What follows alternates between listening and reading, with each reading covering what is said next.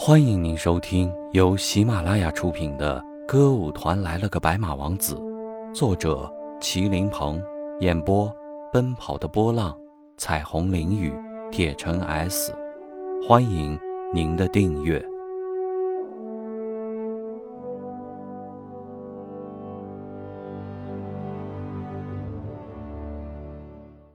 第四十九集，杞人忧天。范飞燕的情况就正是如此。最初，她只是很感谢盛光明每天不厌其烦的耐心教她。可是，盛光明不仅在滑冰场上为她付出，在平时的相处中也是极力的讨她喜欢。由于一段时间以后，范飞燕已不再拒绝他，所以盛光明也经常约她出来玩了。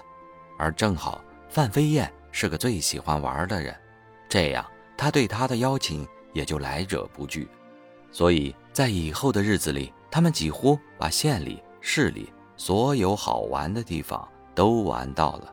更让范飞燕感动的是，他无论到哪里都对他呵护有加，可以说照顾的无微不至。上车先为他抢位子，下车先扶着他，买了东西总是自己拎着，从不要他拿。只要是范飞燕喜欢的东西，他毫不犹豫就买，用钱极其大方。不管到哪里玩，要玩最时髦的；吃要吃最好的；买东西也是买最高档的。他为他买了一件衣服，就用了一千多块，而且不管花多少钱，他从来不要范飞燕出一分钱。这真的让范飞燕既感动又佩服他的男子汉气魄。那时他真的很奇怪，他怎么会有那么多钱呢？后来我才知道，你那时怎么会那么有钱？在从机场驶往市里的的士上，范飞燕对盛光明说道：“说老实话，当时你为我花那么多钱，我真的很感动。”是吗？盛光明的头仰靠在后座上，闭着眼睛。其实。花钱对我来说并不算什么，倒是为了接近你，我吃了不少的苦头。什么苦头？你知道吗？开始我也不会滑冰。真的？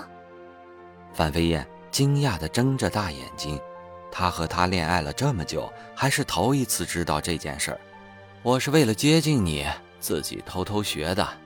盛光明像讲故事一样慢慢说着：“我先到市里花钱请教练教了我一天，然后就回来自己偷偷练，每天从晚上练到后半夜，不知道摔了多少次，身上是伤痕累累啊。不过我这人读书不行，但学这些东西很快，不要几天我就滑得很可以了，至少教你没问题了。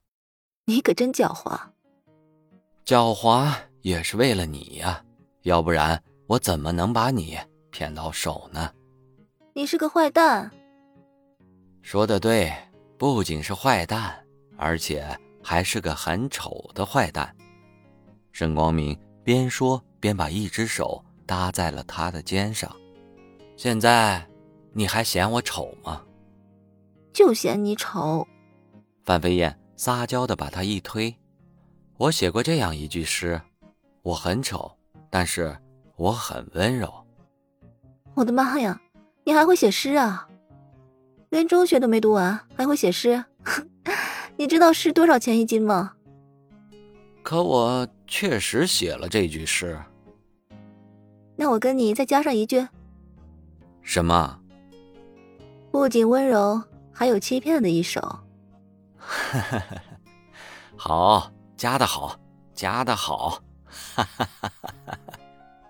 的士驶进了一个船码头，他俩从车上下来，就直接走上了一艘停靠在码头的豪华游轮。不一会儿，盛光明就领着范飞燕进入了一个整洁而高档的头等舱。怎么样，这个房间还满意吧？这还有什么话？